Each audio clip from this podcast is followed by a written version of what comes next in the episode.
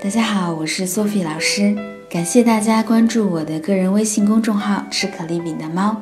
那么在今天的节目当中，我会为大家带来一句法语生活哲理句，关于结束与开始的。Chaque histoire a un dénouement, mais dans toute la vie, chaque destination est un nouveau départ。每段故事都有一个结局，但在人的一生中，每一个终点。同时，也是一个新的起点。Chaque histoire，每一段故事，a un dénouement。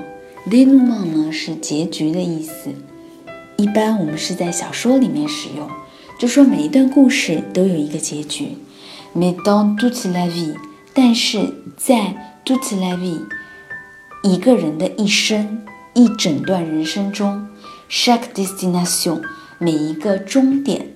一旦 nouveau départ，也是一个新的起点。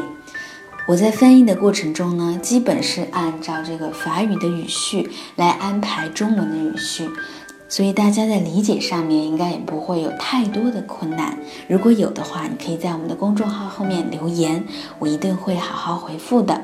好的，我们来把句子再读一遍 ：Chaque histoire a un dénouement, mais dans toute la vie. Chaque destination est un nouveau départ。今天的节目就到这里了，我们下次再见。